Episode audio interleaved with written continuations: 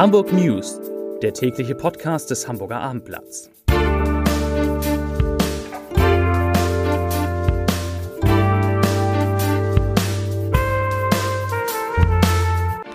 Herzlich willkommen. Mein Name ist Lars Heider und heute geht es um den Einstieg der Hamburger Traditionsreederei Hapag-Lloyd beim Jade Weserport in Wilhelmshaven. Weitere Themen. Die Polizei nimmt den Mann fest, der in Hamburg einen 60 Jahre alten Juden zusammengeschlagen hat. Die Teststrategie gegen Corona ändert sich und es gab Ermittlungen in der Finanzbehörde. Dazu gleich mehr. Zunächst aber wie immer die Top 3, die drei meistgelesenen Themen und Texte auf abendblatt.de. Auf Platz 3 neue Corona-Zahlen, deutlich mehr Neuinfektionen in Hamburg. Auf Platz 2 Jude in Hamburg verprügelt, 16 Jahre alter Täter gefasst. Und auf Platz 1 Istanbul Supermarkt öffnet mitten in Bergedorf. Das waren die Top 3 auf abendblatt.de. In den vergangenen Monaten wurde darüber eifrig spekuliert, nun ist der Deal perfekt. Hapag-Lloyd steigt beim Jade Weserport in Wilhelmshaven ein. Man beteilige sich mit 30 Prozent am Container Terminal Wilhelmshaven und mit 50 Prozent am Rail Terminal Wilhelmshaven. Das teilte Hamburgs Traditionsreederei heute mit. Der Terminalbetreiber Eurogate halte weiterhin die verbleibenden Anteile. Damit ist klar, dass Hapag-Lloyd die Anteile des Containerterminals von Maersk übernimmt. Die weltgrößte Reederei aus Dänemark betrieb diesen bisher zusammen mit dem Bremerhaven Konzern Eurogate, wollte aber ihre Beteiligung abgeben. Über den Kaufpreis haben natürlich alle Parteien Stillschweigen vereinbart. Diese Tat schockierte ganz Hamburg. Ein 60 Jahre alter Jude war vor einer Woche bei der Demonstration Mahnwache für Israel gegen Antisemitismus an der Mönckebergstraße verprügelt und schwer verletzt worden. Nun hat die Polizei den mutmaßlichen Täter gefasst. Es ist ein 16-Jähriger, der in Berlin wohnt. Er soll in Begleitung weiterer junger Männer die Teilnahme der Mahnwache als Hurensöhne und Scheißjuden beleidigt haben. Der 16-Jährige soll schließlich mit der Faust zugeschlagen haben. Der 60-Jährige, das 60-jährige Opfer erlitt einen Nasen- und Jochbeinbruch und musste operiert werden. Die Staatsanwaltschaft Köln hat heute die Privatwohnung des langjährigen SPD-Bundestagsabgeordneten Johannes Kahrs und Räume der Finanzbehörde von Senator Andreas Dressel in Hamburg durchsuchen lassen. Die Razzien stehen in Zusammenhang mit der Cum-Ex-Affäre um die Hamburger Warburg Bank. Hintergrund ist nach Auskunft der Kölner Ermittler der Anfangsverdacht der Begünstigung. Das Verfahren werde gegen drei Beschuldigte geführt. Die Durchsuchung der Räumlichkeiten der Behörden, ich zitiere, dient zunächst der Sicherstellung beweisrelevanter Unterlagen und beweiserheblicher Kommunikation.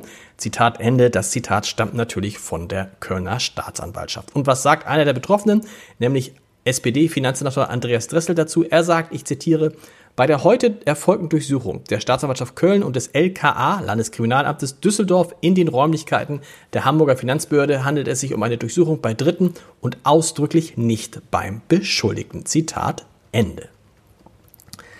Die Hürden für Corona-Schnelltest, wie man sie zur Teilnahme an sogenannten 3G-Veranstaltungen benötigt, werden in Hamburg deutlich höher gelegt. Künftig werden nur noch Testbescheinigungen medizinischer Anbieter akzeptiert, also von Arztpraxen, Apotheken und Laboren. Das sagte Martin Helfrich, der Sprecher der Gesundheitsbehörde.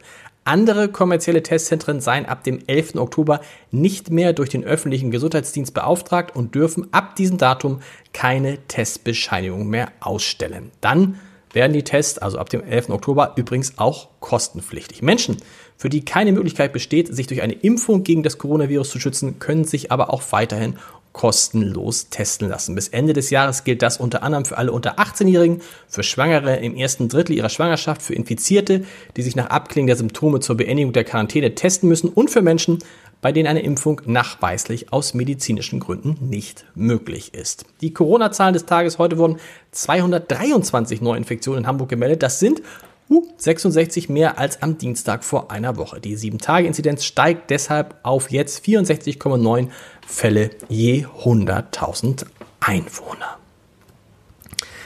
Nach einer deutlich reduzierten Version mit vielen Streaming-Angeboten im vergangenen Corona-Jahr strebt auch das Filmfest Hamburg nach Normalität. Etwa 110 Filme aus mehr als 50 Ländern werden zwischen dem 30. September und dem 9. Oktober in den Festivalkinos zu sehen sein.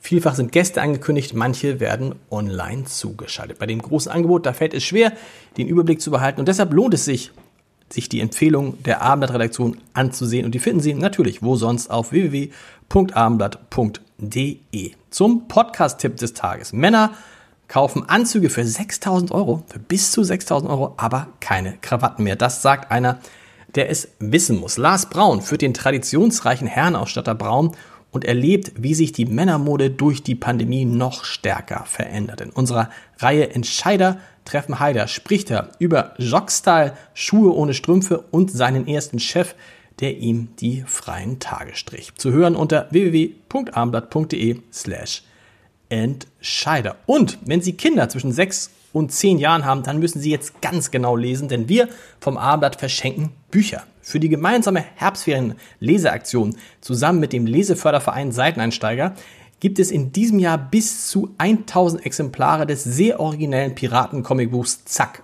Und damit nicht genug.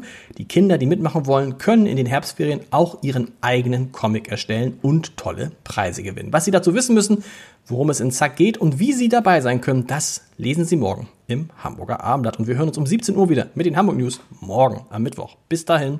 Tschüss.